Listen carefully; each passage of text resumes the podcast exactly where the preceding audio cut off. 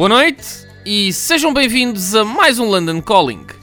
O programa desta semana vou recordar o concerto da semana passada do Mark Knopfler no Royal Albert Hall, na minha sala preferida, aqui em Londres e no mundo, porque não? Porque é de facto uma sala magnífica com uma acústica que não tem igual em mais nenhum lado no mundo e eu já, já vi concertos em algumas salas. Esta foi a terceira vez que eu vi o Mark Knopfler.